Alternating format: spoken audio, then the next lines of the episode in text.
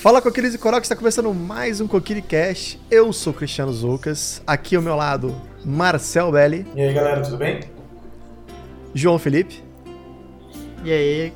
E Babi de Marcilac. Oi, gente. Então, galera, hoje a gente vai falar de como a nossa franquia favorita influenciou tudo, cultura pop, outros jogos, filmes, TV, tudo, desenho.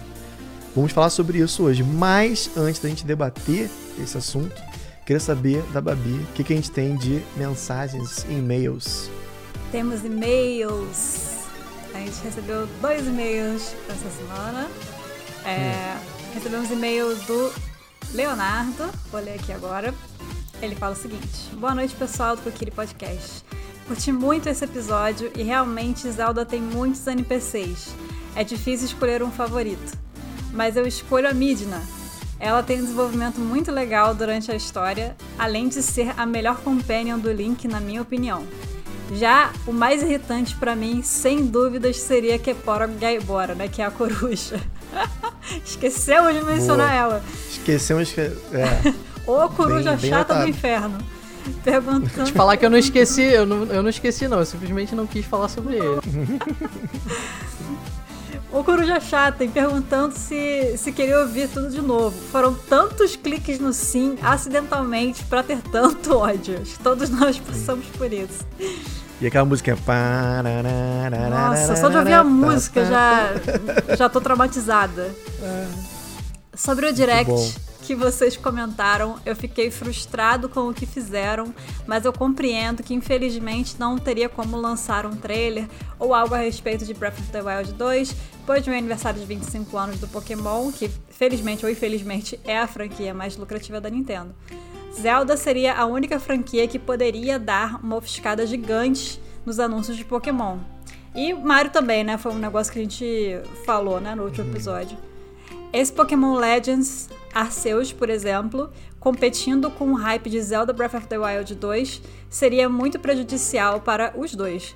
Mas poderiam dar algum detalhe bem curtinho mesmo, ou falar um pouco mais sobre as DLCs do Age of Calamity e colocar uma coletânea com alguns jogos de Zelda e não esse, esse remaster do, do Skyward Sword. É, ainda acho que a Nintendo deveria pôr, pôr, mais um personagem de Zelda no Smash Bros. Imagino que seria um pouco mais é, relevante se eles anunciassem qualquer um personagem da franquia no lugar daqueles personagens de Xenoblade. Por exemplo, Verdade. Vat, Jirahin, Jolin, os campeões de Breath of the Wild, etc. Tem o Tingo pra jogar? Você sabe, João? Seria maneiro. O Tingo jogável, né? é, nossa, seria ah, muito maneiro. Balãozinho. Qual, qual seria o poder dele? Eu acho que o Tingo ele é um troféu no, no, no Super Smash Bros.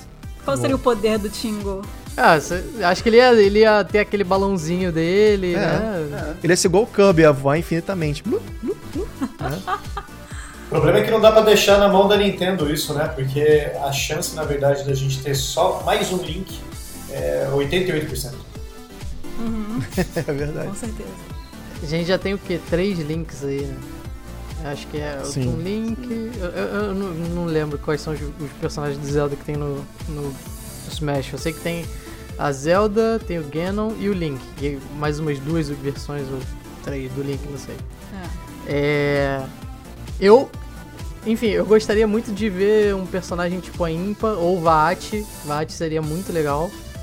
É mas sei lá, é, é, é, o que o Marcel falou. Eu acho que a, a Nintendo não, não, não tá mais querendo botar personagens exclusivos da Nintendo no Smash, né? Acho que ele, a, a, intenção deles agora é trazer personagens de third party.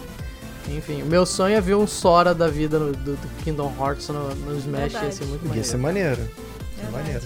Agora, uma coisa que ele falou um negócio certo aí sobre Pokémon, né? Realmente é, não é o ano de Zelda, me parece. Na, quando, a gente bota na balança, parece realmente que eles estão dando mais ênfase a Pokémon. E faz sentido, né? A Nintendo, como uma, uma empresa capitalista, eles vão, é lógico, botar dinheiro onde tá dando mais dinheiro, Sim. né? E a gente sabe que Pokémon, comparado a Zelda, não é pouco dinheiro, não. São alguns milhões a mais. Apesar de, de Breath of the Wild ter vendido muito bem, né? E até compararam as, com as vendas nos primeiros 11 meses do GTA, o GTA 4, né? O último GTA foi o 4? Cinco, o último foi o 5. 5, né? 5. E, e realmente compararam e viram que estava quase ali, sabe? Então foram muitas cópias vendidas. Mas ainda assim não chega aos pés de Pokémon. Né? Realmente é muito maior. Então acho que faz sentido, pensando depois, né, com a cabeça fresca, eu pensei melhor, realmente, os caras estão botando dinheiro em Pokémon e, e, e é lógico, eles estão vendo lucro, só, é só isso. A gente ama a franquia, eles para eles é só mais uma franquia, entendeu? É só mais um produto que eles têm ali para usar para ganhar mais dinheiro, entendeu? É, mas comentando bem rapidinho sobre, sobre Pokémon, eu sei que não é um, um, um videocast de Pokémon. Eu tava falando que eu tava com o João, com o Marcel, né, e com a Babi que a ideia é muito boa, né? Fizeram um Breath of the Wild Pokémon. Finalmente, né? É, é o que parece ser. Inclusive é o assunto de hoje, né? Tipo, referências, é. como o Zelda impactou os outros jogos, pois outras é. franquias, outras coisas. E até por isso que faz sentido a gente não ter, por exemplo, um anúncio de Breath of the Wild 2 agora, porque os comparativos iam ser inevitáveis. Já estão comparando agora, então estão pegando o Arceus e colocando lado a lado. Tem já alguns vídeos aí no YouTube em relação a gráfico, né? Muita gente batendo aí do tipo, como o gráfico de mundo aberto do Zelda é mais bonito, parece que fizeram Pokémon com um pouco de preguiça, aquela coisa toda.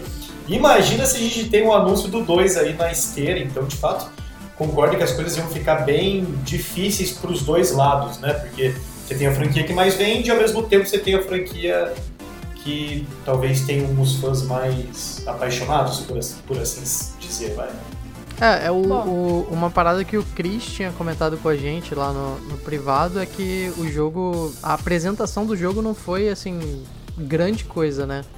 É, embora eu concorde que dava para ser melhor, é, o que eles mostraram é só um beta, né? Tipo.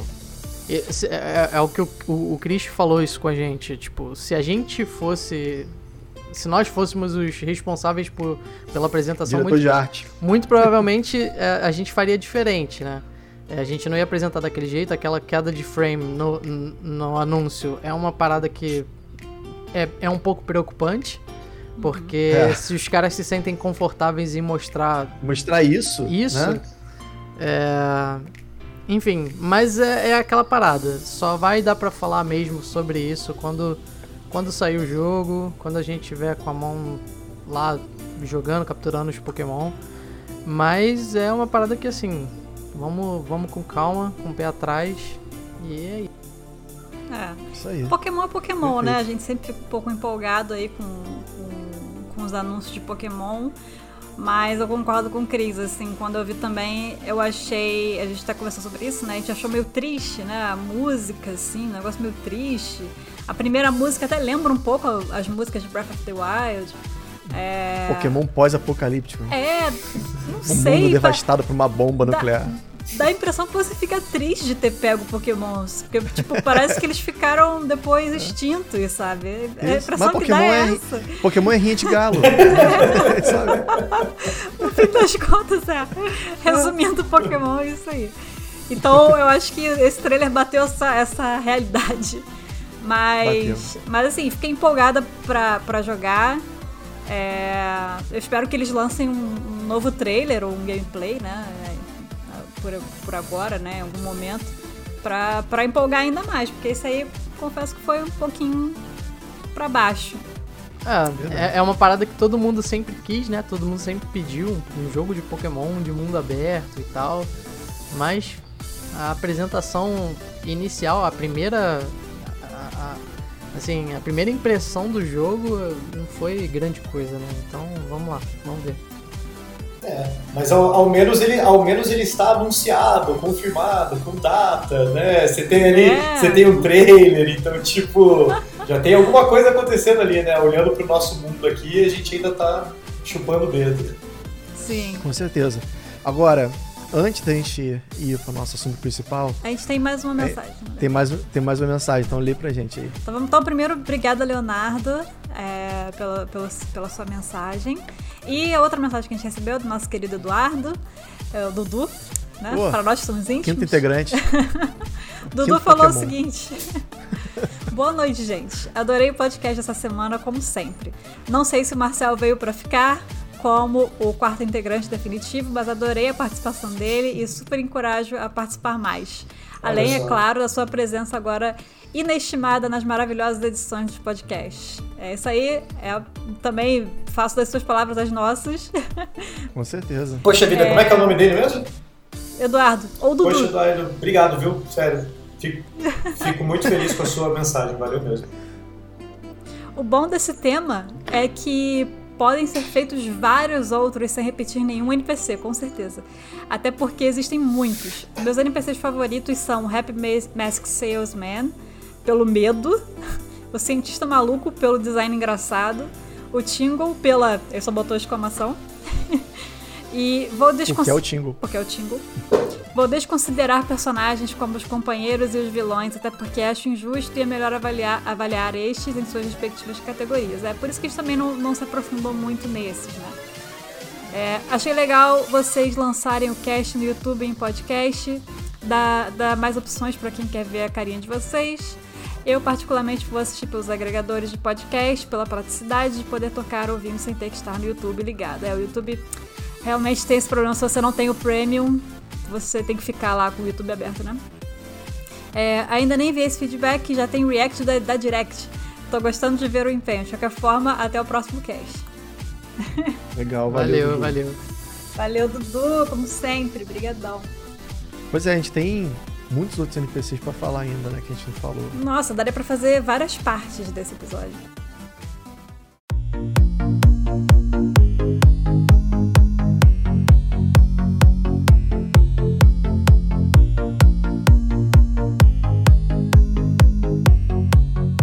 Bom, antes da gente ir, que eu tava falando, uhum. eu soube aí eh, recentemente que o Marcel tá jogando o, o Age of Calamity. Eu quero saber, é. antes da gente começar, as suas impressões, Marcelo, sobre esse jogo. Olha só, agora, agora eu fui pego de surpresa, mas de fato comecei a jogar faz, fazem dois dias, demorei para comprar um pouco, mas consegui. E de, de bate pronto, estou muito empolgado em conhecer a história nova, né? Então, de, de, de poder ver tudo que aconteceu e já tinha alguns spoilers porque eu acompanho o PokerCast e aí já sabia de algumas, de algumas coisinhas e tal, mas mesmo assim tem muita coisa nova e estou muito empolgado com as cutscenes que são muito bonitas, né, e com os diálogos ali. É, tava até comentando com vocês em off, mas tentando resumir, eu adoro porradaria, eu adoro, por exemplo, Breath of the Wild, cara, eu vejo um Linel, eu vou pro pau, tô nem aí, tá ligado? Se tem o flash, se não tem, eu dou um jeito e a gente vai pra porrada. Só que esse jogo é tanta porrada, cara, que chega um momento que eu tô assim, gente, calma, pera, eu preciso respirar, tá ligado? Outro ponto que eu fiquei um pouquinho frustrado. uma água. É, outro ponto que eu fiquei um pouquinho frustrado é que você vê muitos cenários ali intactos, coisa que você não vê no jogo original, que foi tudo obviamente destruído. a gente dá aquela vontade de ver como é que é por dentro e você não pode sair da linha é, da linha que delimita ali, obviamente, que não é um mundo aberto. Aí você fica tipo, não, mas eu só queria dar uma olhadinha por dentro, calma, pera aí, eu já volto pra cá, tá ligado? É, mas, de, assim, tô gostando bastante. Acho que vou demorar um pouquinho para chegar até o fim por essa dinâmica de não ter muito, muita paciência, de ficar muito tempo dando muita porrada e queria colocar o um único ponto aqui, a Impa é ridícula, tá? É ridícula. Jogar com ela é jogar no modo Deus, no modo Easy, com qualquer tipo de modo que você prefira, porque ela é muito retardada, cara. É sensacional, uma mecânica linda e muito forte. Então ela é, Sim. como diriam aí no, nos mundos de LoL, ela tá broken. Precisava de um nerf, precisava de um nerf na Impa.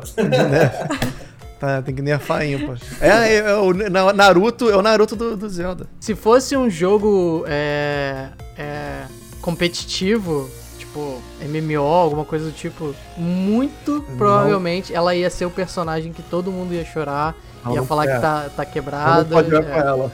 Não, não dá, todo mundo ia recriminar quem joga com ela, ia ser isso aí.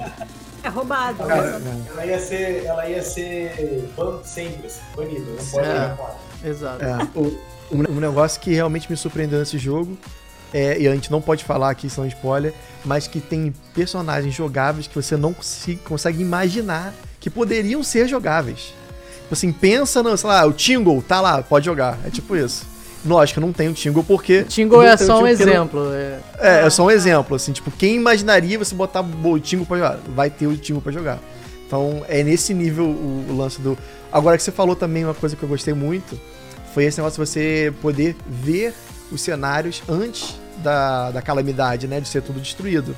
É. Né? Ou durante. na verdade, você tá vendo ali durante a guerra acontecendo. Então, é uma pena que você não consegue explorar com calma, né? Você, ah, vou entrar nessa casa aqui, ah, vou aqui. Não, você, você tá ali na meio da batalha e fica olhando pro lado, se batendo e olhando. Olha que legal ali, ó, o muro, sabe? É tipo isso, né? Mas é, é muito bacana você ver a, a, cidade do, de Hyrule, tipo, na frente do castelo, como é que ela era, né? Com a fonte, né? com o chafariz no meio, com as casinhas. As casinhas, inclusive, coladas com o muro do castelo, sabe? É muito legal isso. Né? Mas uma pena que você não consegue como no, como no Breath of the Wild, você tem essa calma de você explorar e ver os detalhes, é. né? E a você gente... tá dando tanta porrada, apertando o botão, olhando pro lado. Um dos pontos que me deixou, entre aspas, vai, mas um pouquinho frustrado assim que eu fecho o Breath of the Wild pela primeira vez, fechar do ponto de vista, né? Matar lá todo mundo, matar alguém e tudo mais, é o fato de não ter um, um New Game Plus onde você pudesse agora ficar ali, né, dentro do mapa só conhecendo tudo sem mais a calamidade, sem mais o Ganon, sem, sem mais. Enfim, que você pudesse entrar no castelo de fato, com calma, né? Sem um milhão de, de coisas querendo te matar, querendo te pegar ali, para que você pudesse só, de, de fato, explorar as coisas de uma maneira mais tranquila, né? Mas eu entendo também a dinâmica toda, mas assim, eu queria muito que a gente pudesse, é, assim que você mata o Ganon, você pudesse, cara, beleza, agora você matou o Ganon, a Zelda tá ali e agora você consegue só dar um rolê. Tipo, não muda nada no mapa, tá tudo destruído. Mas se você pudesse pelo menos passear por ali agora, tá ligado? Sem ter, enfim, todo mundo querendo te matar. Modo turista. É, exato.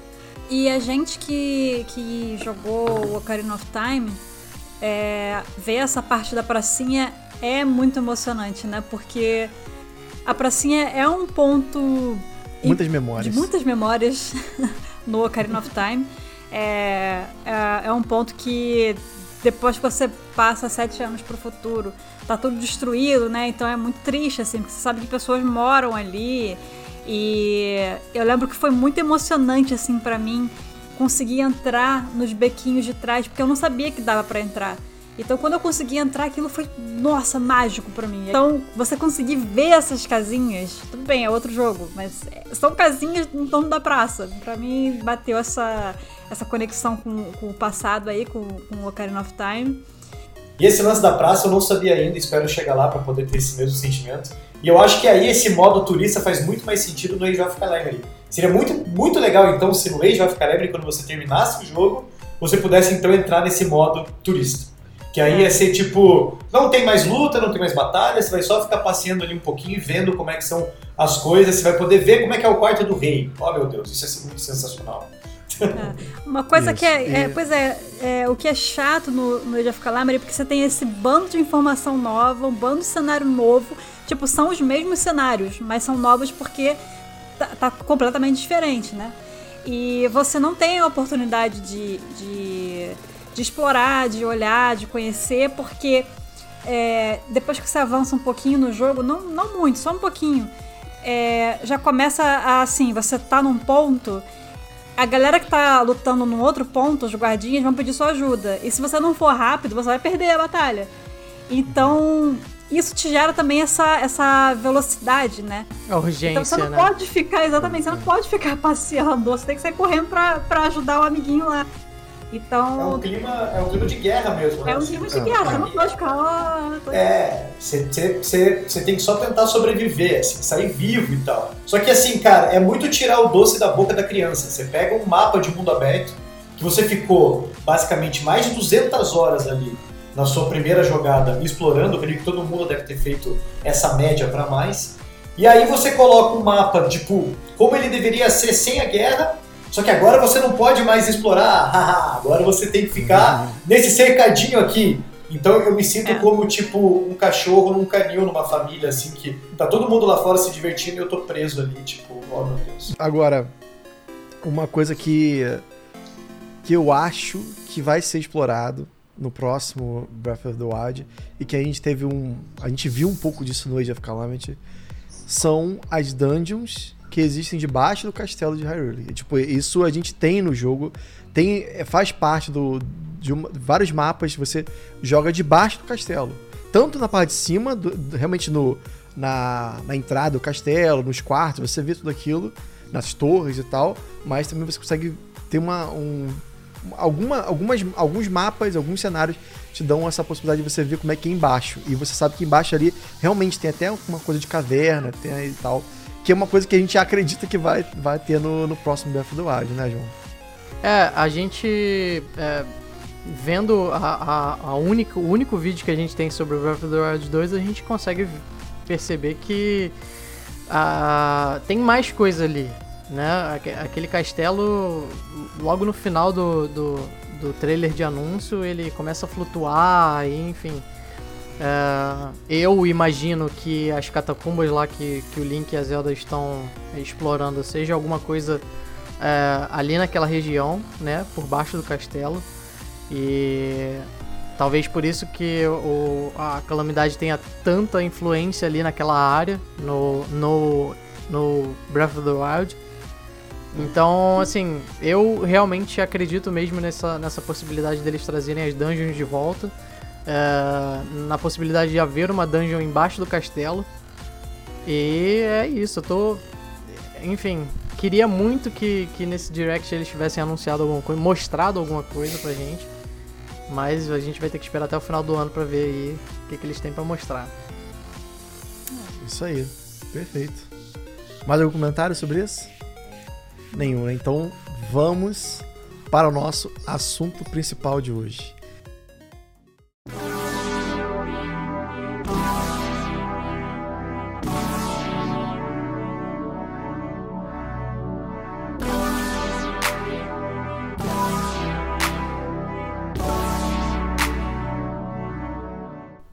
como Zelda influenciou em tudo o resto que conhecemos no mundo.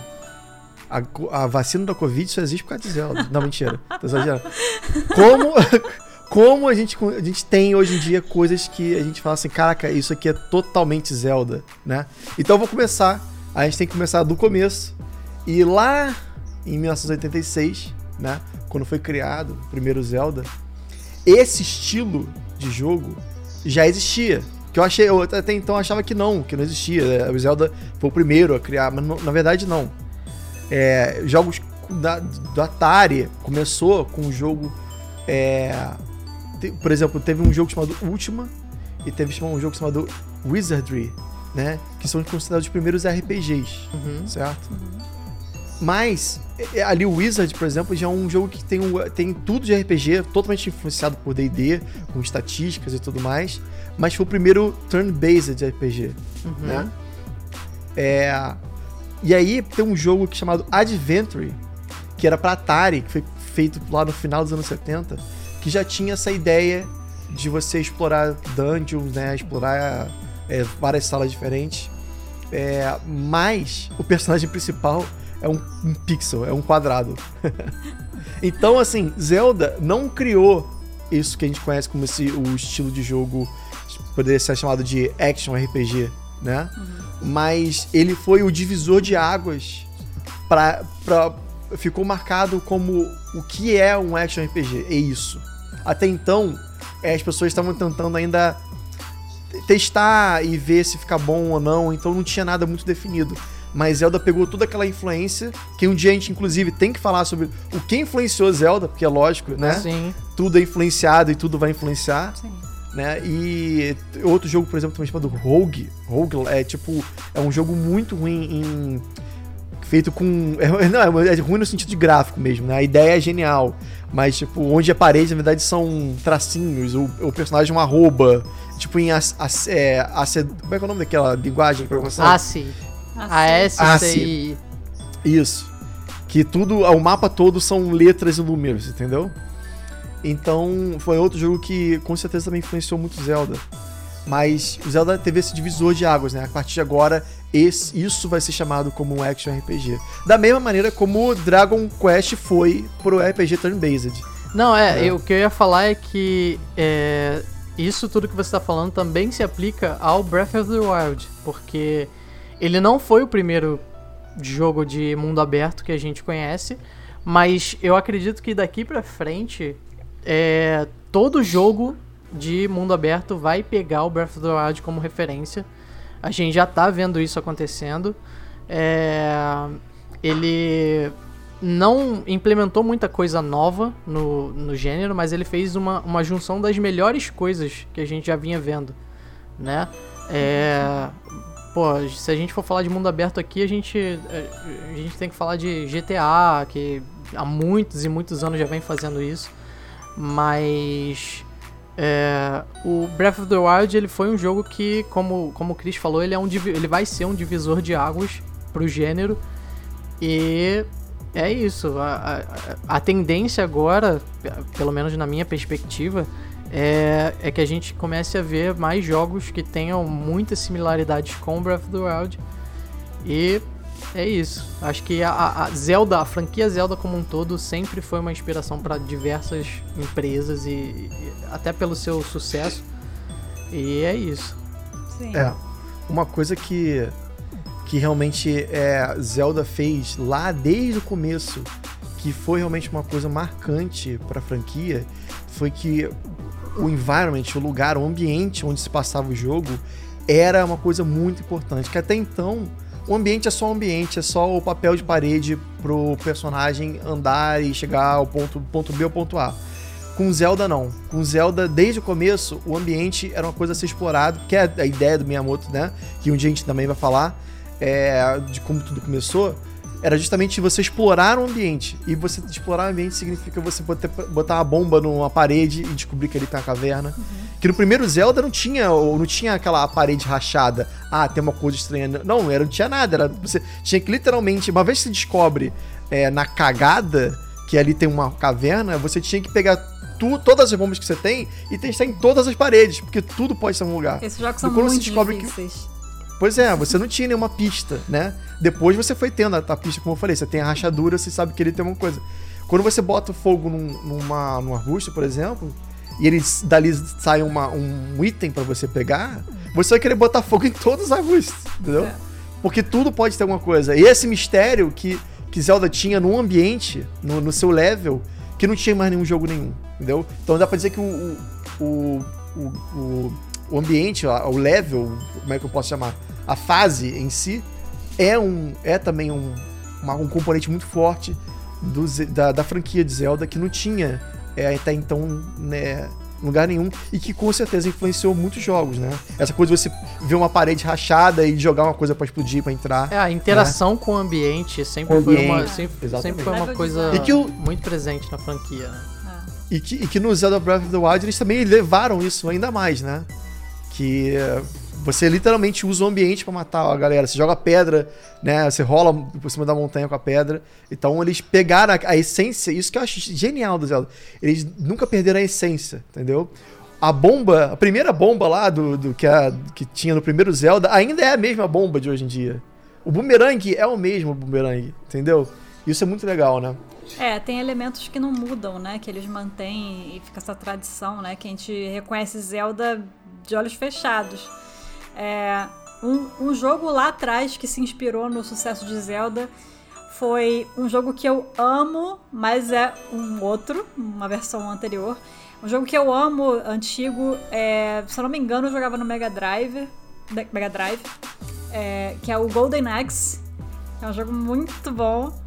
Mas lá atrás eles lançaram um, um Golden Axe chamado Golden Axe Warrior que foi inspirado totalmente nesse estilo de Zelda mais antigo, né? Que é o bonequinho andando e você Do... atira na né, sua espada. Exatamente. Isso. Então, você olha assim o mapinha do jogo, como o jogo funciona, é bem parecido com esses Zeldas mais antigos, muito legal. Eu nem sabia que existia, porque eu só jogava, eu só tinha jogado esse Golden Axe, que é tipo aquele joguinho do dos Power Rangers também, né? Vários jogos lançaram. Qual, qual seria o nome desse, desse Plataforma, né? De. É. O, o, Golden Axe é um, é um jogo de beat'em up, né? Que é aquele que você vai andando e é. tal, que tem Cad... Você vai andando Cadillacs e dinossauros, é. Mas o, se você tá falando do Zelda 2, seria um jogo de plataforma normal, né? Tipo, Isso. Tipo Castlevania. É. Então, exatamente. O que eu jogava era esse, que você vai andando com bonequinho, você pode jogar com outra pessoa, e você vai andando e batendo nos inimigos, né? Você não muda, assim, né? É, é sempre em 2D, né, o jogo. E, e, e, esse outro antigo, que eu nem sabia que existia, você vê que é bem parecido, assim, com, com essa estética do Zelda antigo, esse jogo de plataforma. É, é esse, esse Zelda que você tá falando, que é o Zelda 2, né? É. é o que é o desse plataforma. Ele, eu acho que ele foi um ponto fora da curva, né? Porque depois disso a gente não teve nenhum Zelda assim. Que a ideia toda do Zelda era visto, visto de cima, né? Você contava o bonequinho e tal. Eles até tentaram trazer inteiro. essa ideia no, no Link's, Link's Awakening, né? Tem algumas hum. sessões do jogo que você joga é, como se fosse um jogo de plataforma. Mas o jogo em si continua tá sendo tá um Zelda. Do, do Link, Link Between Worlds também, que você tem essa parte da, da parede 2D. Não, é. Isso? Não, não. Eu tô falando do Link's Awakening mesmo, que tem algumas sessões do jogo em que o jogo literalmente vira um jogo de plataforma. É, mas o Link's Awakening tem. Em, em, certo grau ele tem isso quando você anda no, no, na parede, mas não, não vem a ser um jogo de plataforma. É, isso. É, agora o. É, é, é, é, é isso, o Link's Awakening é, é, é, é, o que eles tentaram trazer essa ideia do, do jogo de plataforma lá do 2. Né? Mas uhum. o que uhum. você falou faz, faz sentido, é um ponto fora da curva porque não é uma coisa que funcionou em, em, em muitos aspectos para a franquia. Né? Eu, eu, vejo muito o Zelda 2 como um jogo do, do Castlevania, os antigos, uhum, né? Uhum, que não é Metroidvania, ele, que é ele lançou, tipo de Ele lançou depois, imagino. Agora eu não lembro de data, mas acho que ele lançou depois. Depois do, do Castlevania? Castlevania? Eu acredito que sim. Eu teria que confirmar, mas enfim, é, é um jogo que se, se assemelha muito com os primeiros Castlevanias. É isso aí. E querendo só trazer uma informação legal aqui, vocês estavam comentando sobre o Breath of the Wild não ter sido o primeiro jogo de mundo aberto e como que a Nintendo consegue de fato pegar então a categoria e falar, olha, daqui para frente é assim, né? Isso é muito legal porque eu concordo com isso. E eu lembro que quando saiu o, o Breath of the Wild, eu li algumas matérias dizendo exatamente sobre isso, como os caras da Nintendo tinham olhado o que tinha sido feito até então. Eles usaram, por exemplo, o Skyrim de test drive que é um jogo anterior né, ao Breath of the Wild, mundo aberto, grande, né?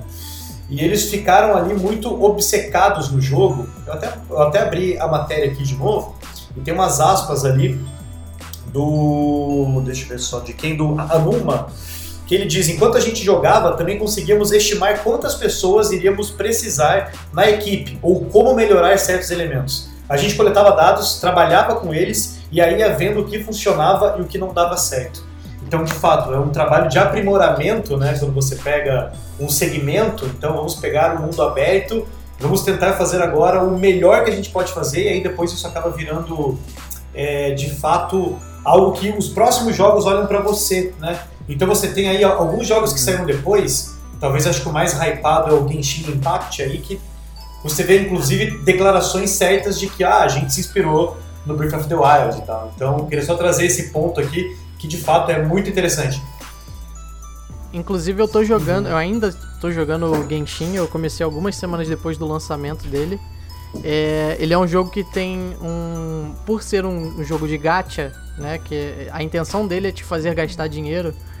Ele tem muito conteúdo é, é, regularmente. Regularmente eles estão lançando conteúdos novos, estão lançando personagens novos, enfim. Mas o jogo, como um todo, ele é, ele respira Zelda. Ele tudo tudo que você vê no jogo você consegue assimilar a Zelda. É, desde o visual. É descarado, né? Não, é descarado. Os caras não. Realmente eles não escondem isso. Eles, inclusive, é, foi um ponto de venda para eles. Eles é, assumiram isso logo no começo, antes mesmo do jogo lançar, justamente para poder vender. É, o visual do, do jogo é indiscutivelmente copiado de Zelda.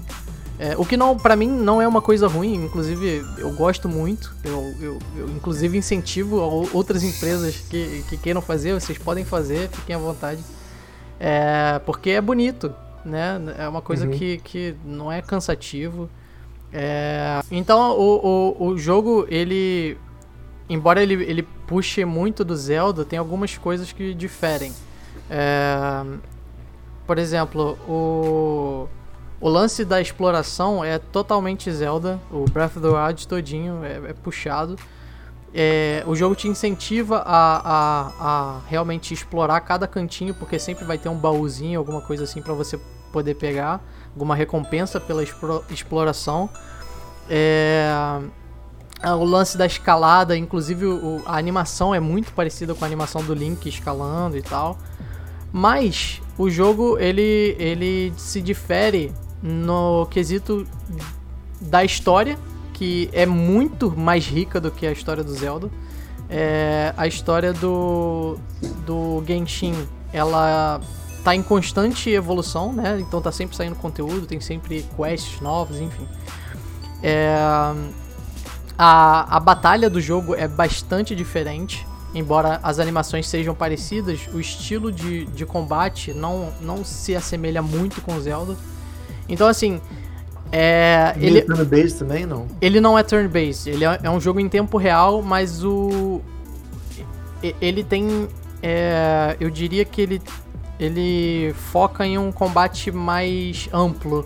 No sentido de que você tem mais inimigos contra você, no sentido de que você. As suas habilidades te ajudam é, é, é a combater com mais inimigos né? Então, tipo, você usa muito magia, você tem muitas habilidades que, que seriam consideradas habilidades especiais, enquanto no Zelda você tem mais habilidades com, com, é, com a espada, você tem lá o, o, a, as bombinhas da Chica Slate, você tem quatro habilidades da Chica Slate, né? Que é a bomba, o, o magnetismo, o lance de parar o tempo e o gelo. Isso. No Genshin você tem uma gama absurda de, de habilidades por justamente por você ter muitos personagens para jogar. É, enquanto o ponto forte do Zelda é a sua, a sua criatividade no que você pode fazer com a, as poucas coisas que você tem para usar, né? Um, e é, assim, é, é, o meu ponto é que o, o Genshin, no caso, ele é um jogo que, que ele se inspirou muito no Zelda, isso é claro é, ele puxou muita coisa, mas ele também acrescentou. E isso é uma, é uma coisa que o próprio Zelda fez. E eu vejo isso acontecendo daqui pra frente, como eu tinha falado lá no começo.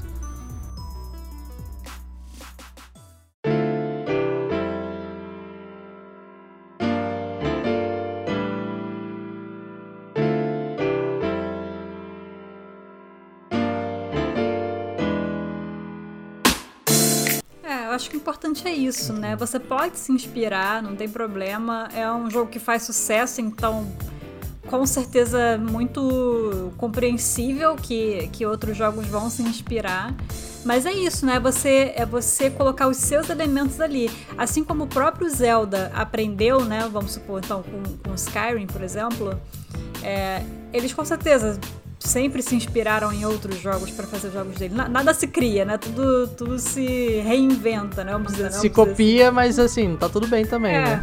Tudo bem. É, gente. Você, você, eu estou falando, não tem problema você pegar um negócio que tá fazendo sucesso e você trazer para você e botar os seus elementos. Se né? fizer direito, cara, eu vou, eu vou, jogar do mesmo jeito. Pois é, ainda mais porque, cara, o Genshin, como o João falou, é, eles abertamente falaram que era inspirado em Zelda sim, e isso eu acho muito maneiro. E, e é isso, assim, eles pegaram o que eles, que eles gostaram de Zelda, que deixaram maneiro, esse conceito de mundo aberto, o, o estilo mesmo, a estética do jogo, e colocaram os elementos dele e fizeram um novo jogo, diferente de Zelda. Tem, tem as suas similaridades e tem as diferenças também.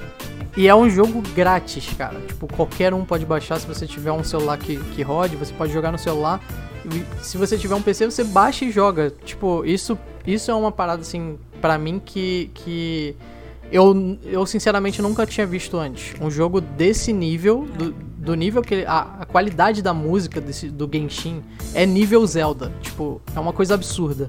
Se vocês pegarem e botarem o OST aí no YouTube pra ouvir, vocês vão ver que é uma coisa sensacional, é, espe é espetacular. E é interessante, assim, que eles, que eles uh, não têm medo, né, de dizer que se inspiraram justamente para poder alavancar interesse. Vendo então uma estratégia que reconhece uh, o tamanho né, que Zelda tem, mas também o sucesso que o of the Wild fez, de fato, é, para conseguir ter o mesmo, o mesmo tipo de público, talvez, olhando ali para Genshin.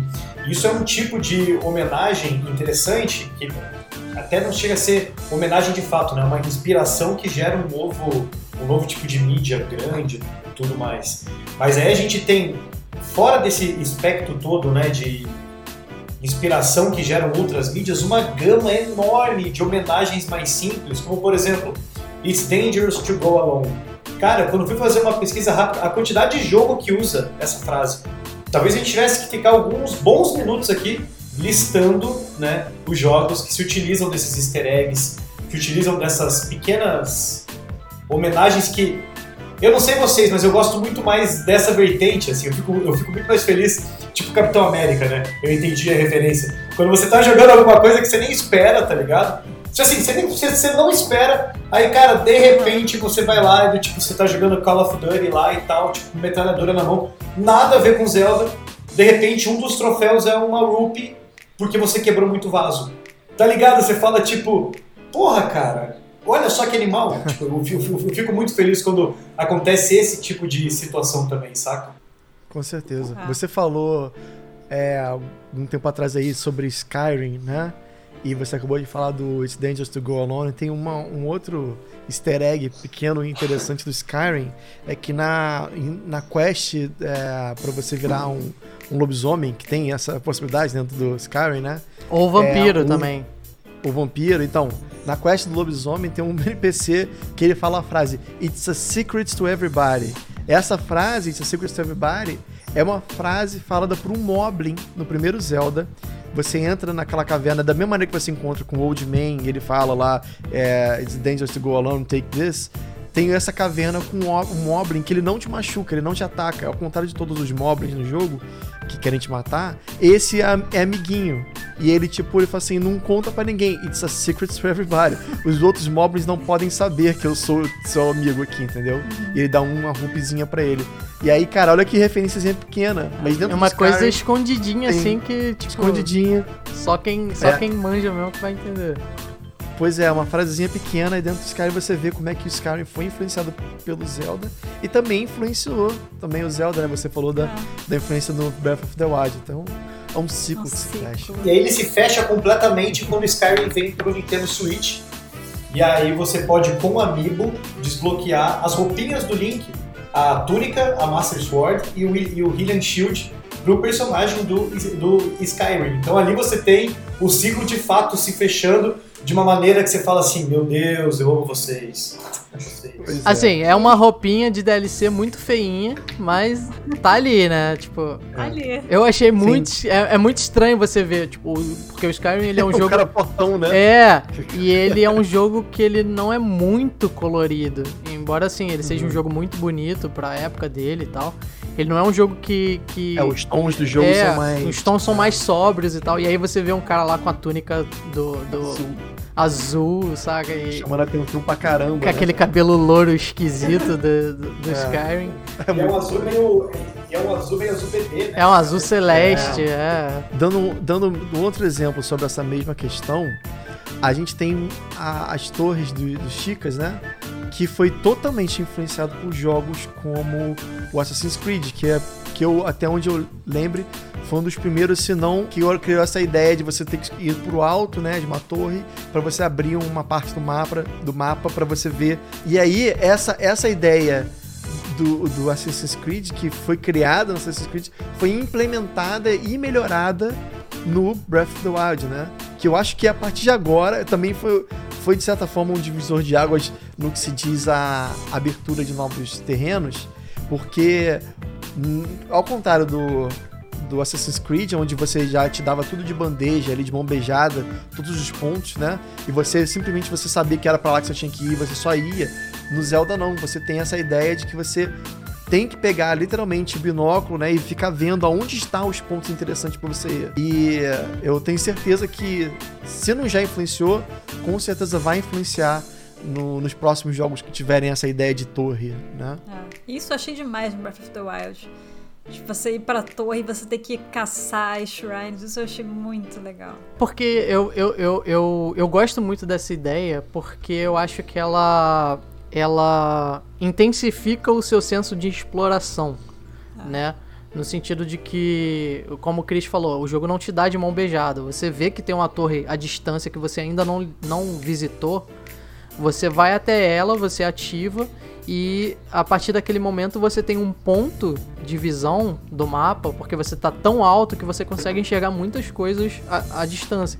E aí você vê lá a luzinha da, da Shrine, saca? Ou então você vê um ponto é, é, que você acha interessante, uma floresta que você não visitou ainda, saca? E isso é, é, é, uma coisa que você pode, você com a própria, o próprio binóculo você vai lá e você marca e você fala, caraca, eu vou visitar ali, ver o que, que tem ali de novo, saca? Que eu ainda não vi.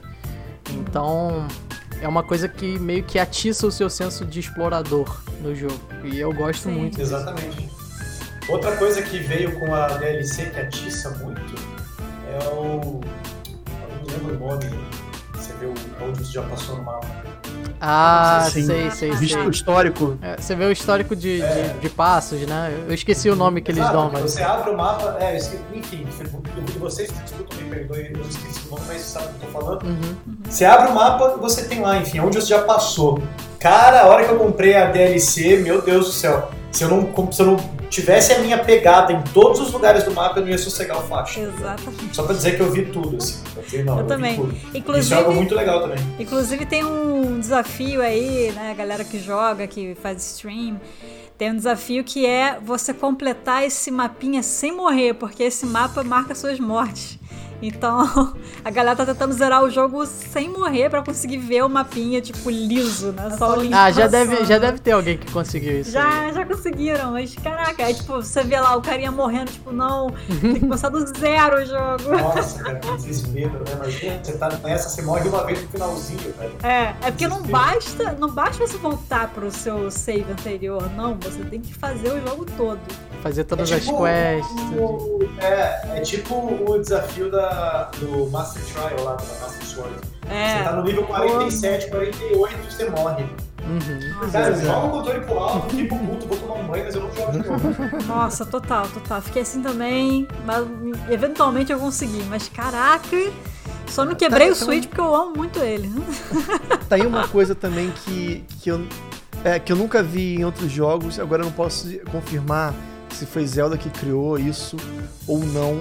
Eu acredito que foi, que é justamente essa a, a segunda a versão, quando você zera o jogo, o jogo, o jogo vira um outro jogo. Geralmente a gente tem a Master Quest, né?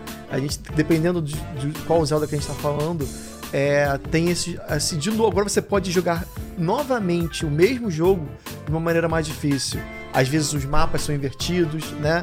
É, o, então, por exemplo, os, os os monstros são mais difíceis de matar, né? Esse modo plus, né? É, é um negócio que eu não, eu não lembro de ter visto em outro jogo isso. Tem alguns jogos, tem alguns jogos que, que eu consigo pontuar para você que, que usam isso, mas eu não sei dizer se foram eles que começaram também. Eu, pois é. Isso aí a gente ter, teria que dar uma olhada depois. Mas eu sei que jogos como Castlevania, os, os mais atuais, que são do gênero Metroidvania e tal, eles, depois que você zera, por você ter um sistema de level up e tal, de equipamentos e, e etc., eles liberam alguns modos diferentes para você jogar. Então, tipo, primeira vez que você zera, por exemplo, Symphony of the Night, lá do PlayStation 1. Você zera, você. É... Eu, eu não lembro se esse específico, específico faz isso, mas eu sei que tem outros depois que fazem. Mas só para dar o um exemplo, depois que você zera, você libera, sei lá, o modo Buzz Rush, que você tem, tem uma, uma sequência de, de chefes para você matar. Você libera o modo. É, o que seria o New Game Plus do, do Zelda, né? Que você zera o jogo só com level 1, então o jogo não te dá level up ao longo do jogo. É, uhum. É, e uma, uma série de outros modos que você pode jogar com outros bonecos e tal, enfim. Uh, eu sei que a série Castlevania faz isso, é, em alguns jogos, a maioria dos últimos jogos, pelo menos, você tem essa, essas opções. Uh, agora, eu não consigo me lembrar de outros jogos mais específicos que fazem isso. Uh... Eu fiz uma.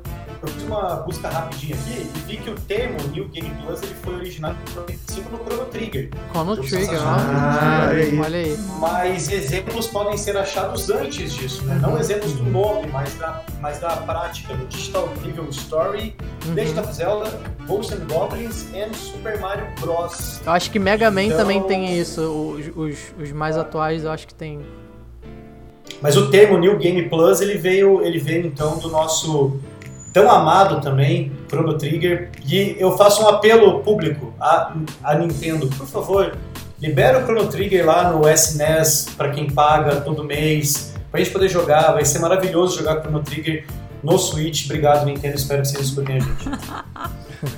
o Chrono Trigger que, que também é um jogo que puxou bastante coisa do Zelda, né? É um jogo que, que lá no. Assim, tudo bem que. que o gênero JRPG lá, que tem o top view, que você vê o mapinha, você vê as cidadezinhas pequenininhas e você vai visitando e tal, isso já existia. Mas eu digo que puxou algumas coisas do Zelda no sentido de que ele foi um jogo que também usou o, sistema de combate que não é em turno. Você joga é, é, ele lá é, em tempo real. Você pode fazer as batalhinhas lá em tempo real e tal, se você quiser. Ele te dá, se eu não me engano, ele te dá a opção de fazer tanto em turno quanto em, em tempo real. Eu não, não, me recordo exatamente disso. E é isso, é um jogo que também é muito aclamado pela, pelo público, né? Pela galera que, que jogou Super Nintendo e tal. Inclusive tem muita gente que pede para justamente o que o, que o Marcel fez agora, pedir para trazer pro, pro SNES, ou então um remake, né? Não sei. Inclusive. E uma homenagem, né? Inclusive, uma homenagem no Chrono Cross, que é a continuação. É, não, inclusive tem uma galera falando aí que a Square tá, tá, pra, tá pra relançar alguns títulos. Então, ficar esperto aí que talvez pode ser um Chrono Trigger da vida. É. Falando em Chrono Trigger, vocês sabem que o primeiro Zelda tinha muito de Chrono Trigger. Que Chrono Trigger, na verdade, é um jogo sobre viagem no tempo, né? E Zelda é tudo sobre viagem no tempo, né? A gente sabe. O primeiro Zelda, dizem, isso aí é, já é uma coisa que a gente lê na internet, não tenho 100% de é, como confirmar. Mas dizem que o primeiro Zelda, a ideia inicial do, do Miyamoto é que a Triforce não era só apenas um símbolo de poder, uma magia, uma coisa assim, mas ela também seria um chip de computador, tá? E uma vez que você conseguisse obter essas três partes do chip, o Link iria para o futuro. E o nome dele veio por conta disso. Ele é o Link que liga o passado com o futuro. Você tá entendendo? Olha aí. Olha aí. É, isso é interessante, né? Nada é por acaso. É. Nada por acaso. Seria interessante se tivesse isso, porque a gente poderia falar até que, quem sabe, Zelda teria influenciado o Chrono Trigger, mas não rolou, né? Mas você também falou de Castlevania, e no Lord of the Shadows tem um certo ponto que é mencionado no jogo, é o nome de, a grande Deku, né? E fala como se que é, é, é uma árvore, que é a árvore mais importante e mais bonita de uma floresta, né, cujos poderes mágicos fazem com que ela proteja essa floresta de criaturas nefastas. E isso tá dentro do Castlevania. Então, assim, é, é, um, é um pouquinho de Zelda dentro do Castlevania também. É uma referenciazinha, assim. Uma referência. É... Mas só pra gente não deixar passar, pra quem nos escuta ficar achando que a gente que a gente esqueceu, tem homenagem do Zelda no Assassin's Creed, porque a gente estava falando de Assassin's Creed. Então, no Assassin's Creed Odyssey, que foi lançado em 2018, tem lá uma maneira de você achar a Korok. Então, se você procurar lá na internet, você vai ver. E no Chrono Cross tem a Triforce em um determinado ponto do jogo, pintado no chão, que é a continuação de Chrono Trigger. Então você vê o símbolo da Triforce. Então também tem aí as homenagens. Eu acho que é difícil um jogo grande aí a gente não ter algum tipo de easter egg na real, né? Relacionado a Zelda. O próprio Genshin, assim, além de todas as coisas que a gente já mencionou aqui, tem uma, tem uma parte específica no jogo que tem um puzzle que é tipo num, num tipo numa torre que você vai subir nos andares e tal. E o puzzle você tem que acender umas tochas é, numa ordem específica, só que na parte de baixo das tochas existe um desenho que é a Triforce. Então, assim, uhum. além de tudo que a gente já falou, existe a Triforce dentro do Genshin. É, o Chris tinha mencionado o Lords of Shadow. Tem alguns outros jogos que eu, me, que eu me recordo de já ter visto uma referência a Zelda. Uh, o Ori, o Ori and the Blind uhum. Forest tem uh, existe um, um, ponto específico que você passa por uma por um tronco de uma árvore que tem lá entalhado a Triforce bonitinha. Assim, o jogo não tem nada de Zelda além dessa Triforcezinha uh, aleatória, porque não faz nada, é só um detalhe num tronco que é uma Triforce. Uh, e a gente sabe da relação que a Microsoft tem com a Nintendo atualmente. A gente sabe que, que, que as duas vêm conversando bastante. Inclusive a Microsoft trouxe o Ori pro, pro Switch recentemente, os dois títulos. Uh, então, assim, é inegável que, que seja uma referência, um easter eggzinho pra, pra galera que, que gosta.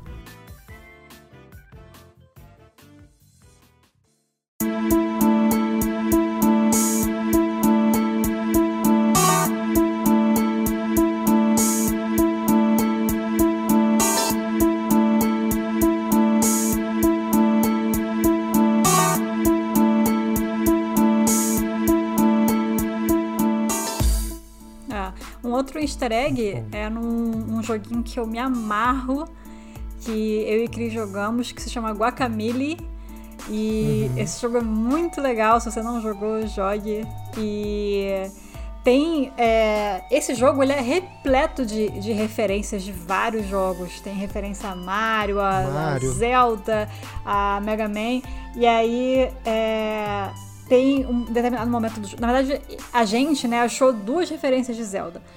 Uma delas é assim, no cenário também, coisa boba, que nem o João falou, só tá ali, não faz diferença nenhuma pro jogo. Mas o, o tema, você é um lutador né, de luta livre e você usa aquelas mascarinhas e tá bem maneiro. Então, toda a temática do, do jogo é, é, é assim, é mexicana. E uma das paredes você consegue ver um pôster de uma luta que vai acontecer que é do La Máscara, que você vê a Majora's Mask, é um cara usando a Majora's Mask, contra o Mega Hombre. Mega Hombre, olha. Seria o Mega Man. Tem o, os Super Hermanos também. Muito bom. Mas essa referência de, de Majora's Mask é outra referência que, que tem também. É, tem, num determinado momento, tem três imagens e a imagem do meio é um carinha de luta livre, ele tá todo de verde, com um capuzinho verde, bem link assim. É tipo um link bombado, né, grandão. E atrás dele tem uma Triforce. Então, muito, muito legal ver, ver essas, essas homenagenzinhas pelo jogo. Muito e é interessante que é interessante que a gente falou bastante sobre as homenagens em third party, né? Mas a própria Nintendo também faz homenagens dentro de outros jogos. Então, Total. tem diversos aí e pesquisando para essa edição que a gente está fazendo, eu me deparei com uma que confesso que eu não sabia, não tinha me ligado, eu achei muito legal, que é no Donkey Kong Country 3. Tem lá um momento que você tá no entra no Bazaar General Store lá, né? E rola um diálogo muito legal abaixo, que é o que você vai fazer nesse ótimo dia, Kongs? Então, quem é o dono do castelo? E aí você perguntando, né? Bem, eu, eu me aventurei por lá uma vez, mas se você quer saber o que eu, o que eu descobri, vai lhe custar duas moedas. Então, o que dizem? Estão interessados? Aí você diz o seguinte: estou poupando para o Swank, que é uma outra questão do jogo. E ele fala: tem certeza? Um garoto estranho chamado Link esteve aqui na semana passada e perguntou pelo castelo também. Ele não tinha moedas suficientes, mas ele parecia uma pessoa tão legal que eu concordei em aceitar 500 rupees em troca. Depois disso ele foi embora, resmungando sobre as minhas conchas serem de formato errado ou algo do tipo. Eu, hein? Olha que sensacional esse, cara. Você vê que tem, é, tem influência de Zelda mesmo nos outros jogos da Nintendo. Um, é. um exemplo também que eu tenho para dar é que dentro do, do, do Zelda Link to the Past tem um item que é a flautinha, né? Essa flautinha faz com que passe um tornado e leve você para uma área secreta dentro do jogo, né? E a musiquinha da flautinha é aquela certo? Uhum. Essa flautinha também é um item do Super Mario. E quando você tá no mapa e você usa a flautinha, ele te leva para uma espécie de um Warp Zone. E da mesma maneira que no Zelda, como no Zelda, ele vem indo para uma, ele você é carregado por um furacão, né? Um, uma espécie de um tornado. Isso é muito legal. Agora, a gente sabe que Zelda só existe por conta de RPG, de modo geral, né? E RPG, quem, quem o pai do RPG, que é o Gygax, né? É, criou o Dungeons Dragons, certo? E a gente não precisa explicar aqui o que é Dungeons Dragons. Mas, dentro do Dungeons Dragons, é, existem vários mundos, né? Existem várias é, quests, eles criaram todo o mundo de Forgotten Realms. E dentro de Forgotten Realms tem Neverwinter. E tem um jogo chamado Neverwinter Nights, que é muito famoso. Dentro do jogo Neverwinter Nights tem um chefão. E qual é o nome do chefão? Ganon. Eita. Olha aí. Aí, de novo, falando do, de como Zelda influenciou os jogos que influenciaram Zelda, né? Não, e, e, o, a gente já, já, mencionou isso em algum episódio, não vou me recordar qual, mas uh, dentro de Dungeons and Dragons, lá no, nos Forgotten Realms e tal, existe um plano é, onde é, vivem as criaturas feéricas, né, que são fadas, é, bruxas, criaturas místicas e tal. E é um, é um mundo que se, que se a gente fosse fazer um paralelo se assemelha muito a Hyrule né? Que é um uhum. mundo que tem umas criaturas é, é, místicas e tal. Não é um mundo 100% bom, mas também não é um mundo 100% mal. E, é, é, mas é um mundo cheio de vida, cheio de, de flores, plantas e tal, etc. É um mundo muito ligado à natureza. Uh, e assim, para quem joga D&D, como, como nós aqui, uh, é, um, é um plano que se assemelha bastante ao mundo que a gente vê em Zelda. Uh, agora, é, eu tava dando uma lida aqui tem um jogo que, que assim, ia me passar batido, mas que eh, se você parar para analisar, você percebe que é muito claro isso. Que ele se inspirou muito em Zelda também, que já não é um jogo tão novo assim, que é o Okami de PlayStation 2. É, é um jogo que ele tem todo, todo a, a, toda a, a estética, não, toda a, a, o arquétipo do Zelda, né? E você joga com, com o lobo lá, tem a historinha dele todo. E o, o criador do jogo, ele admite, ele assume que o Zelda é uma inspiração para pro, pro Okami. E é um jogo que na, na época em, em que, que, ele foi lançado, ele foi muito aclamado e tal, muito bem falado. Eu ainda não joguei, é um jogo que eu sempre tive a vontade de jogar, mas infelizmente eu sou muito enrolado com essas coisas. Mas fica aí, o, o, próprio criador disse que Zelda é, foi a inspiração para ele criar esse, esse jogo. E, e se eu não me engano, eu acho que foi na mesma época que lançou o Twilight Princess, que também tem um lobo, uhum. né? O Wolf Link. Exato. É. Uma, isso também é uma coincidência, assim, né? Mas bem legal. A gente também tem algumas influências de Zelda, não só em videogames, mas também em TVs e desenhos animados, né? Sim. Vocês sabem alguma?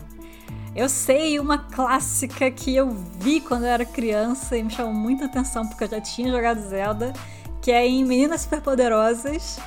É... Ah, sim, muito bom. é muito bom esse. Tem um episódio que o, o professor, né, ele precisa de, de alguém para cuidar das meninas, então ele liga pro prefeito. E o prefeito tá jogando Nintendo 64, você consegue Ah, eu lembro disso, dele. cara. Nossa, que ele tá, tá jogando, acho que o Ocarina of Time. Tem a, tem a nave tá e tal. Com, exatamente. Ele tá com o controle. Você vê o controlezinho do 64 na mão dele, quando mostra a tela, ele tá com o link, tipo, dando na parede, assim. E... É, não, ele, ele, tenta matar a nave. Em determinado nave. momento, é, ele sem querer dar uma espada na nave. Eu aposto que todos nós, em algum momento, a gente quis fazer isso. Mas é muito boa essa cena, cara. Muito bom. E eu lembro de ter visto isso criança. Sim. Ah, pra mim, a maior homenagem a Zelda foi um desenho que tinha no Adult Swim. Né? Adult Swim ficou no cartão por um período. Eu acho que depois passou. Eu peguei legal essa época porque tinha é, Frango Robô, tinha vários desenhos que eu gostava muito. E um desenho desses chamava é, Drown Together, que era justamente um, uma espécie de Big Brother de desenhos animados né? Tinha o Bob Esponja, não era literalmente o Bob Esponja, mas era um desenho, um personagem muito parecido, né? Tinha a Betty Boop, tinha a Ariel, né, da princesa da Disney, e lá também tinha o Link. Só que não era exatamente o Link, né? Era um, um Link assim um pouco travestido de um outro personagem chamado Xandir, né? Nossa, e é, não, e pior de tudo que ele tá ele fala que a missão dele era justamente resgatar a namorada dele que tava aprisionada no castelo. E em determinado momento, é, ela liga para ele ou ele liga para ela e eles terminam um namoro por telefone. E aí você vê na tela ela aprisionada no castelo e ele terminando com ela, tipo. É bem legal. É aquela, imagem, hum. aquela imagem que você mandou ali, então, é. É disso. Você mandou no nosso isso. Discord é disso. É, exatamente. Cara, por favor, se você tá vendo no YouTube agora, o Zoukas vai colocar aí na edição para você ver a imagem que ele colocou pra gente. Você vai ver esse link aí. Eu não sou obrigado a ver sozinho não, esse link não. aí, não. Você é vai ver esse link também. A gente vai colocar é algumas bizarro. imagens também no, no, Instagram, quando a gente for postar. É, quando a gente postar a imagem do, do episódio. Vocês passam pro lado, vocês vão conseguir ver. É, é e, e, também ne, nesse desenho quando tem essa cena, porque a, a princesa nunca aparece. E quando aparece essa cena deles terminando o namoro, você vê a princesa e ela também é igualzinha a Zelda, tipo, é exatamente roupa, igualzinha é, a Zelda. Ela é tipo uma é. Zelda morena, tipo a Hilda. Mas você, mas você disse de Adult Swim, Zoukas, e também teve homenagem no próprio Frango Robô. Tem um dos episódios lá que o Link tem que salvar a Zelda e aí ele acaba derrotando o Ganon mas aí quando ele vai se encontrar com a Zelda, ela tá, tipo, toda entediada. Tipo assim, caralho, cara, de novo, tá ligado? Oitava vez você vem aqui, tipo, pega oito rubos aqui e vai embora, tá ligado? tipo, não aguenta mais e tal. Sim. Eu lembro que na época que eu, jo eu joguei muito World of, World of Warcraft é, por muito tempo na minha vida. E eu lembro que tinha uma, uma um NPC específico que era um gnomo que ele usa toda a, a, indumentária do Link. Ele usa o chapeuzinho verde, ele usa a túnica verde e ele fica em cima de um cavalo que é idêntico a Epona. Eu não me lembro se o nome do, do, do NPC era Link, mas assim, quando você vê, você fala: caraca, é o Link. É... E eu, se eu não me engano, existe uma quest também no WoW que eles. É uma quest um pouco longa que eles mencionam o Dodongo que é um hum. monstro do, do Zelda. Uhum. É, uhum. Eu tô tentando me lembrar aqui, se eu não me engano, existe também. A gente tava falando de televisão. É, o desenho Steven Universe. É, ele, o, o, o, Steven, ele é o, o protagonista lá e ele é um, um garoto que ele gosta muito de videogame. É, esse não é a história do, do desenho, tá? Mas ele é, é uma característica dele. Ele, ele, se eu não me engano, ele tem um Nintendo 64 e por em, em, vários episódios aparece ele jogando o Nintendo 64 e tal. E se eu não me engano, existe um episódio em que ele literalmente explica a história de Zelda para um personagem. Uh, eu vou tentar achar um vídeo aqui no, no YouTube pra, pra, pra, pra gente postar depois. Uh, e é, é isso, é um, é um desenho muito bonitinho, eu gosto bastante, assisti até o final.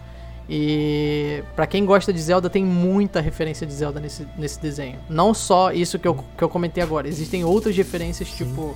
É, o, o, a, a, posição de, de, de pegar um item no baú que o, que o a clássica, que existem referências em inúmeros outros lugares. Eu, se eu não me engano, existe isso no, no desenho também. O lance da espada, o lance do escudo, uh, enfim. São coisas que até o próprio Adventure Time faz isso, se eu não, se eu não me engano.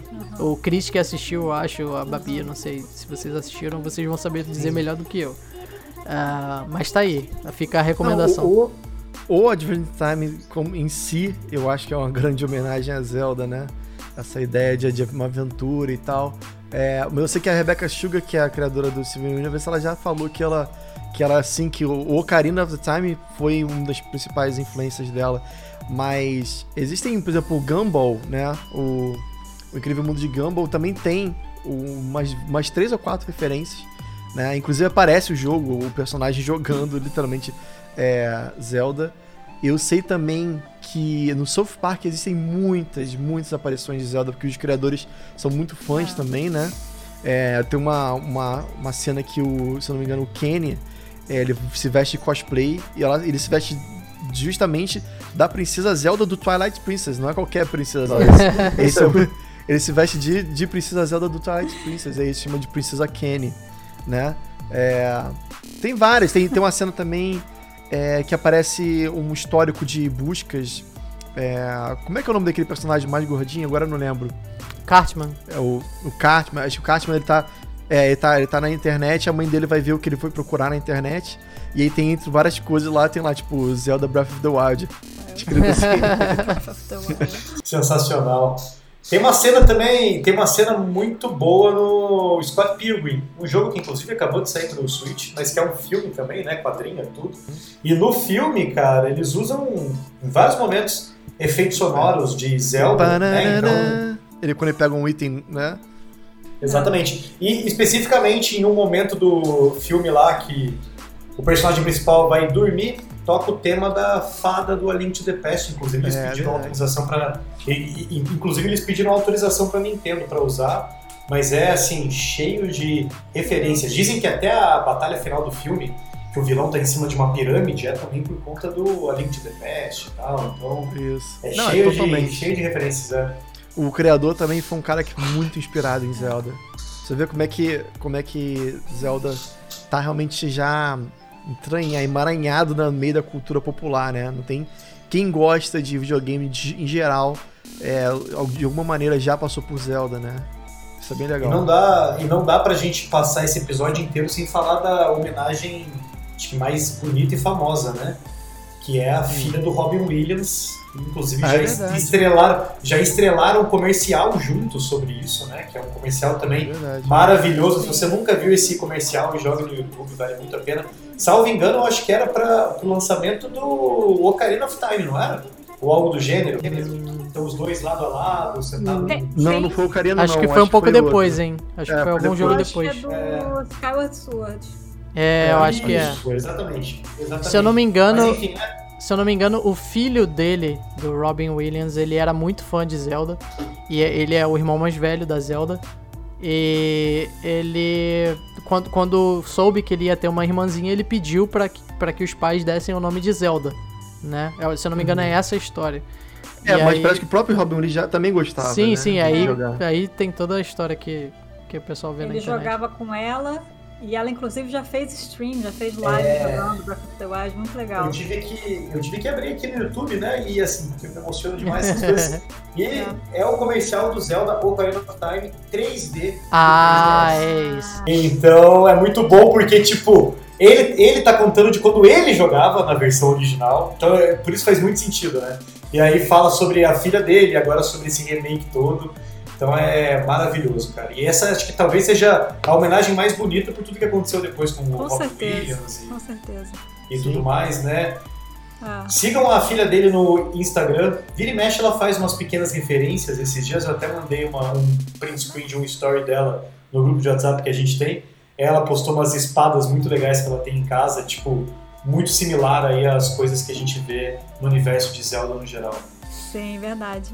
Agora, o Chris comentou aí do, do Gumball.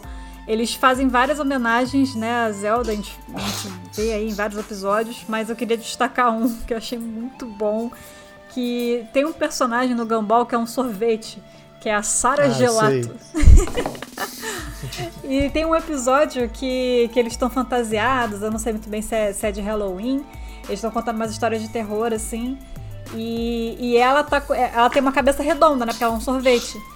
E ela tá, tipo, pintada, o rosto dela tá pintado da lua de, de Majora's Mask. Gente, isso é muito bom, sério. Muito porque bom. você poderia. Não, e é legal que tem, pode tem, ser qualquer tem... coisa, né? Ela fez é isso, da lua. Exatamente isso. Já, a gente já viu em vários lugares homenagem a Majora's Mask, né, no Guacamole, até em jogos do Zelda mesmo, como Breath of the Wild, o A Link Between Worlds, a gente vê a máscara.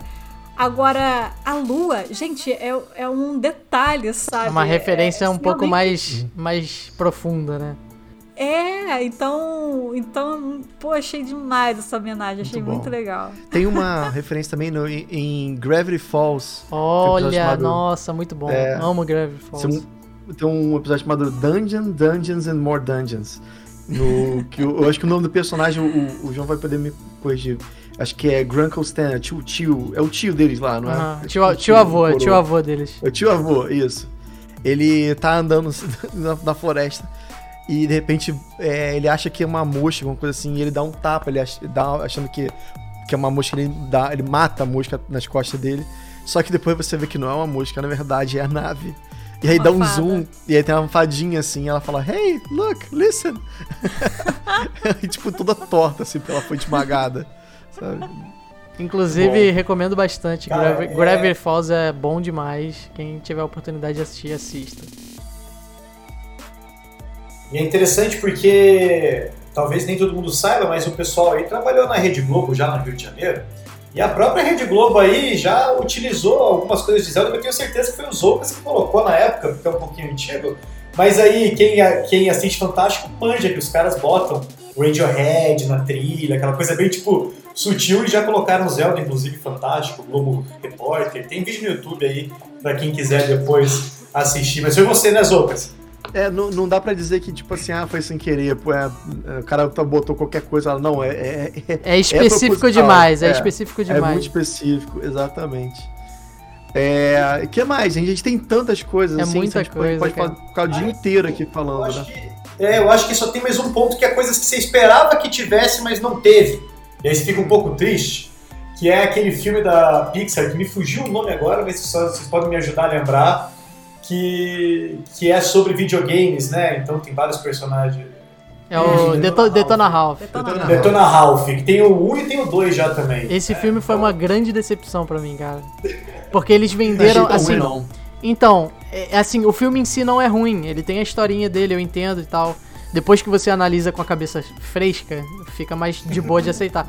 Mas eu fui assistir esse filme porque eles me venderam um bagulho que, assim, é nossa, vai ter milhões de referências e tal, mas não, é uma cena específica do filme que existem vários personagens juntos e que foi uma, tipo, pra mim foi a cena que mais deu ênfase no, no, no, no trailer na época. E eu lembro que, que, eu, que eu, depois que eu terminei de assistir o filme, eu falei: caraca, que sacanagem. Tava esperando uma coisa uhum. e foi outra. Mas o filme em si não é ruim, saca? Foi só uma grande decepção para mim. Esperando que ia ter muito mais, então, né? Pois é. Pois é.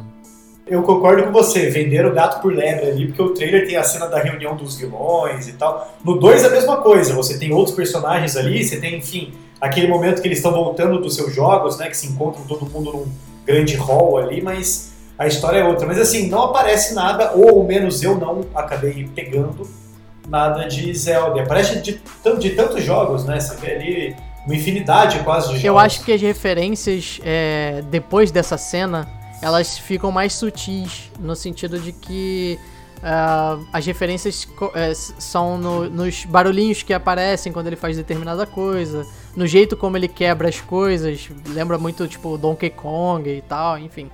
Uh, o jeito como, como, como, vai pular de alguma coisa, o, o lance do, do, carrinho lá da, da, da princesinha que eu esqueci o nome, enfim. É, tem um outro filme, agora que você mencionou de filmes também, que fala de videogames, e aí esse tem bastante referência. Ele não me vendeu uma coisa que eu fui esperar, é, milhões de coisas e tal. Se eu não me engano, eu até assisti com Cris e com a Babi, eu não lembro. Que foi o jogador número 1. Um. Eu não sei se a gente uhum. viu junto isso. Ready Player. É, e, e, e é, ele é um filme que, assim, ele não, não é um filme, sei lá, não é o meu filme favorito da minha vida.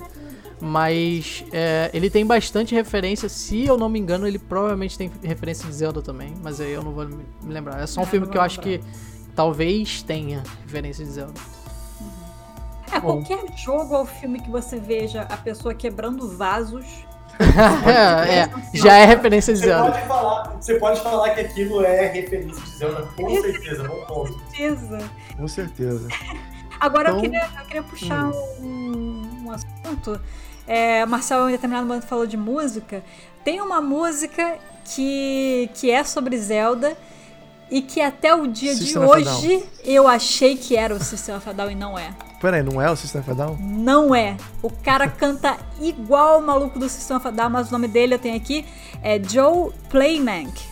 E uhum. eu lembro que na época que lançou essa música eu fiquei viciada, eu baixei a música. É porque na época o System ele tava em alta, né? Então. O System tava em alta, exatamente, e o cara canta igual. Então, assim, eu sempre, até o dia de hoje, eu achava que essa música era do Sistema Fadal e não é. Então, gente, compartilhando aqui com vocês. Muito bom. Não, e assim, é, eu, queria, eu queria dizer que a música de Zelda também vali, valeria um episódio só à parte porque ela também ajudou a influenciar muito das trilhas sonoras dos jogos que vieram depois. Sim. Muita coisa assim. A maneira de construção, de arpejo, de tudo mais, cara, influenciou bastante e é um trabalho genial feito de, de sonoplastia feito pela Nintendo. Os caras têm a melhor, o melhor time é, de longe hoje ainda de efeitos sonoros, de sonoplastia, de trilhas de videogame. Eu acho que assim é uma equipe de ouro que eles têm lá e com Zelda os caras fazem um trabalho é, fantástico. É, eu acho que eu, eu acho que eu já comentei aqui, não lembro, mas é, eu volto e meia trabalho, eu estudo com, com musiquinha de Zelda no fundo, assim, esses remixes que a galera faz, né? Nossa, direto é muito bom. Falando em música e Zelda, também tem uma banda chamada Showbread, uma banda de metalcore, post-hardcore, uma coisa assim, dessas bem pesadas, que é, ama muito Zelda e vários shows deles eles botam como música de abertura a música do, de introdução do Wind Waker. É tipo assim, é aquela musiquinha que antes deles entrarem no palco, é a musiquinha que fica tocando, né? É, também é um detalhe.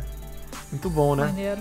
Eles com certeza pegaram isso de influência do Metallica, que faz isso há anos, com uma música, na verdade, que não tem a ver com Zelda, né? Mas é do Ennio Morricone, do The Good, The Bad and The Ugly, Ecstasy of Gold. Então eles pegam um trecho de um filme e todo antes de começar qualquer show deles toca essa música e tal. É um negócio bem legal que com certeza eles pegaram essa, pô, vamos fazer igual só que com Zelda. Que maravilhoso. Se eu tivesse uma banda ia ser a mesma coisa só que com Zelda. Uhum. E lá na época do, do lançamento do Twilight Princess HD, Google Maps, na época até mandei para vocês também a imagem da eu tirei um print na época que o bonequinho do Google Maps que você pega e joga para você ver o Google Street View o bonequinho era o Link. Ele tava vestido de Link, isso era muito legal também. Né? Podia continuar. E é. também depois fizeram uma versão do mapa, não sei se vocês lembram, o Google Maps todo de da fase do Mario. É, eu lembro, eu lembro também do Pokémon. Antes de sair o Pokémon GO, teve uma história que o Google ia fazer com Maps, Pokémon e tal. Deixou todo mundo muito hypado. Então, essas tiradas que o Google fez com o Maps há anos atrás foram sempre muito maravilhosas. Inclusive, eu não sei se ainda funciona, mas nada a ver com Zelda, mas com esse negócio do Google Maps que eu acho muito maneiro. Se você for na área 51, né, naquela região, e colocar o bonequinho, ele vira um disque voador. Voador. É muito legal. muito maneiro esses easter eggzinhos, assim. Marcel já comentou aí das músicas de Zelda que realmente são maravilhosas. É, teve um ouvinte nosso que sugeriu esse tema pra gente, é, de falar sobre, sobre as músicas, né, a trilha sonora de Zelda, que é realmente muito importante. E desculpa, eu agora tô sem seu nome aqui, mas quando a gente falar, com certeza a gente vai citar aqui o nome do nosso querido ouvinte que, que deu essa sugestão pra gente, que é muito boa mesmo. E que vamos com certeza falar aí futuramente. É, desse episódio a gente já vai tirar pelo menos mais dois, né? A gente vai falar mais sobre as músicas, né? E como elas influenciaram e as diferenças que a gente tem aí. E também quais as referências que Zelda pegou para poder criar o seu universo, né? A gente Sim, sabe de onde vem esse nome Zelda? A gente sabe que existe assim várias, vários pontos que influenciaram para o que a gente tem hoje. Então acho que dá para fazer um episódio só em cima disso. Mais Com certeza. Então, gente, é isso. Tem, temos mais alguma referência? Ou já foram todas? Acabou de esgotar. Na verdade, a gente tem, na verdade, a gente tem milhares de outras, mas tem assim, milhares. não daria tempo. É. Não daria pra falar. Fala assim, bem, rapi bem rapidamente, assim, é, eu tenho, fiz uma pequena lista aqui de algumas coisas que, que, de alguma forma ou de outra citam Zelda, né? De, por exemplo, em jogos a gente tem Bioshock, a gente falou Castlevania, tem Fable, tem o Epic Mickey, tem Final Fantasy 1 e 2, inclusive Final Fantasy é muito bom porque eles botam uma tumba, né? Uma, uma, é uma, é uma lápide onde você, você, você quando você vai ver o que tá escrito, tá escrito aqui jaz Link, né? Eles estavam querendo realmente matar a Zelda, né? A gente tem Infinity Blade, a gente tem League of Legends, Never Internet que eu falei, Okami, Phoenix Wright, olha aí, o Ace Attorney, a gente tem Schoolgirls, temos também Spyro the Dragon, tem referência, Terraria, The Binding of Isaac, também é outro que, que é, pô, é totalmente, né? Só antes da gente terminar, o Binding of Isaac, ele, ele é ele é tudo de Zelda, tem tudo de Zelda ali. É, ele é o joguinho top view, ele é roguelike, tipo, é, é uhum. 100% inspirado em Zelda aquilo ali. E é muito bom, Esse, recomendo. Exatamente. É, é, eu falei isso, que é Isaac, na verdade. A gente também falou do Skyrim, tem o jogo dos Simpsons, que também tem Zelda, uhum. tem Warcraft 2, Warcraft 3. A própria série dos Simpsons tem referência. Tem Total. Referência. Várias, várias, como eu falei, é, várias referências do Warcraft, como eu falei agora há pouco. A gente tem na televisão o, o Frango Robô, o Draw Together, que eu também falei. O How I Met Your Mother fala muito de Zelda, né? Phineas and Ferb, Scott Pilgrim, South Park, Civil Universe, My Little Pony, tem um episódio que, que um cavalinho tá vestido de Link, né? Como assim? Teen Titans, que também tem muito, muita influência de, de Zelda. É, Powerpuff Girls, entre milhares de outros. Então é isso, gente. Espero que vocês tenham gostado desse episódio. Quero que... comentar aqui também que você não hum. falou sobre o Soul Calibur 2, você consegue jogar com Link. O ah, é verdade. Monster Hunter 4 tem uma DLC também do, do Link. Bayonetta 2 tem a roupinha do Link. E o Scribblenauts, que é um joguinho muito bonitinho, que você tem que escrever as coisinhas. Tem várias coisas de Zelda que você uhum. escreve uhum. e aparece lá. Tem a Triforce, tem, tem Ocarina, tem o Link, tem o Dark Link, tem a Zelda, o Ganondorf Ganon. Muitas coisas. Vai tentando uhum. lá, gente. Escreve que vai aparecer. Muito então é bom. é isso. E a minha última contribuição para esse episódio é falar da maravilhosa aparição do Link no Fórmula 1 de Game Boy. No final da quinta pista, quando você vencia a corrida, isso no Game Boy, uhum. aparecia o Link com várias garotas para te dar parabéns por você ter vencido a corrida. Olha. Então é maravilhoso, né? Você tem um carro de Fórmula 1 num cenário de Game Boy várias garotas, várias garotas e um Link com a espada, né? Com a Master Sword e com o escudo te dando parabéns. Então, muito aqui, ó, fantástico, bom. né? É isso aí. Eu quero saber de você que tá ouvindo a gente ou vendo a gente pelo YouTube, o que que você achou desse episódio? Se a gente esqueceu aí de alguma influência, alguma, alguma algum easter egg, alguma coisa, escreve aqui nos comentários ou manda lá pra gente pelo e-mail. Fala aí, Babi coquiripodcast.gmail.com ou nas nossas redes sociais, coquiricast. Exatamente. Então faça que nem a nave, se inscreva no nosso canal, siga a gente nas nossas redes sociais, que é a Coquiricast, só você jogar no Google, você vai achar tudo do Só nosso, tem um. Beleza? Só tem um. É, só tem um. Coquiricast só tem um. Valeu, gente. Então, até a próxima. Valeu, gente. Até mais. Tchau.